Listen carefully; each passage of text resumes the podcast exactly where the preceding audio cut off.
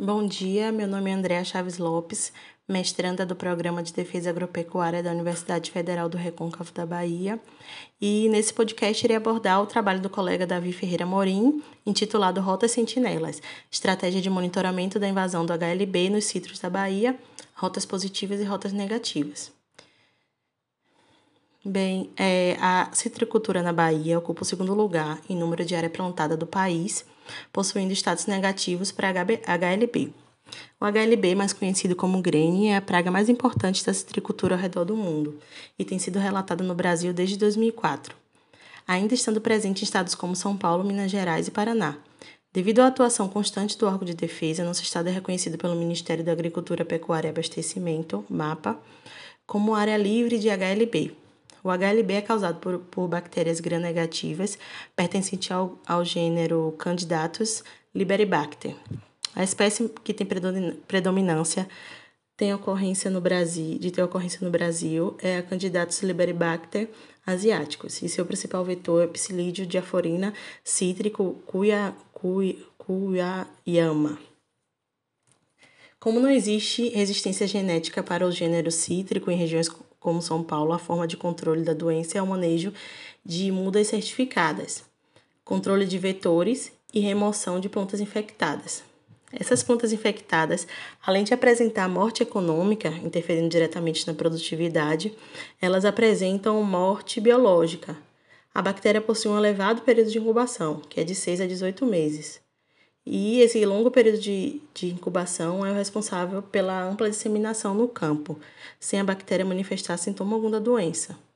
Essa doença pode ser transmitida pelas mudas, que é a forma de, que é de apresentação com maior disseminação, principalmente a longas distâncias, ou através do vetor. Depois da muda plantada, ele atua como uma transmissão, preferencialmente de curtas distâncias.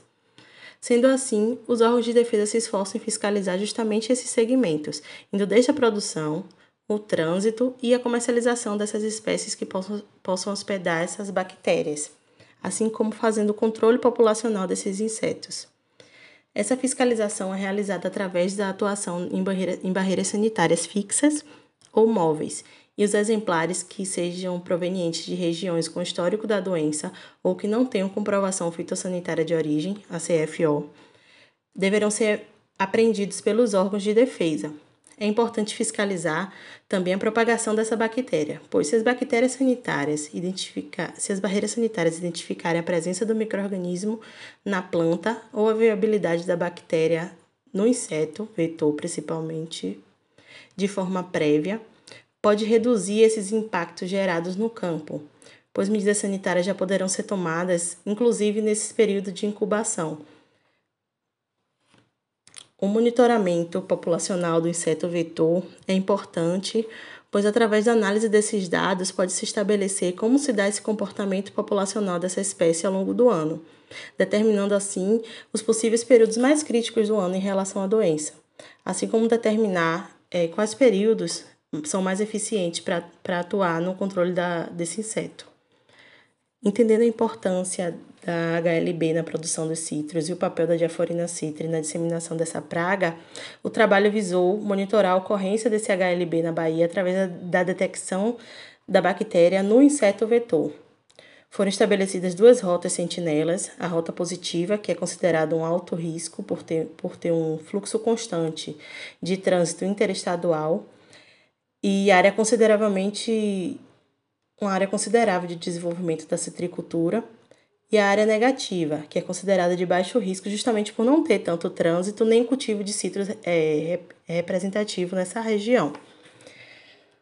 Sendo assim, é, o objetivo geral do trabalho foi monitorar a população da diaforina citri em hortos, viveiros, áreas públicas e propriedades rurais através de rotas sentinelas positivas e negativas, coletando exemplares de ovos, ninfas é, e de insetos adultos, e submetendo esses insetos coletados à investigação molecular.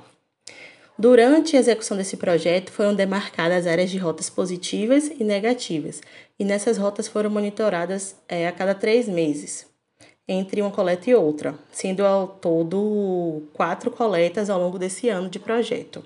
O projeto foi executado entre o período de abril de 2019 e abril de 2020 e foi realizado todo o registro fotográfico de refer referenciamento da área em questão. Os insetos adultos foram coletados manualmente e armazenados em tubos de plástico. As linfas e os ovos foram coletados com pincéis e conservados em álcool a 95%. Todas as amostras foram coletadas Todas as amostras coletadas foram armazenadas em isopor refrigerado e corretamente identificadas, assim como foi identificado em qual fase foi encontrada na planta hospedeira. Ao todo, foram coletados 3.496 exemplares de diaforina citri, é, segundo sendo processado cerca de 40% dessa amostra até então, né? até o presente momento. E todos esses resultados até então foram negativos para a bactéria.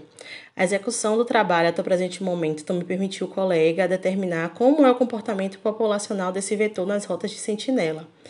Ele pôde estabelecer que, mesmo com o mesmo número de coletas em ambas as rotas, na rota positiva foram coletadas cinco vezes mais insetos do que nas rotas negativas. Esses dados podem ir sinalizando aos pesquisadores é, as áreas que têm maior predisposição à ocorrência da doença, podendo assim os órgãos de defesa atuarem de forma mais efetiva nessas regiões. O autor também pontuou que hoje, cinco, mesmo cinco anos após é, amostras positivas terem sido encontradas na região da Chapada Diamantina, é, essas, as amostras coletadas nesse presente trabalho da região tiveram resultado negativo para a bactéria, comprovando assim a importância e eficiência da atuação desse órgão de defesa do Estado nesse período até agora. Obrigada.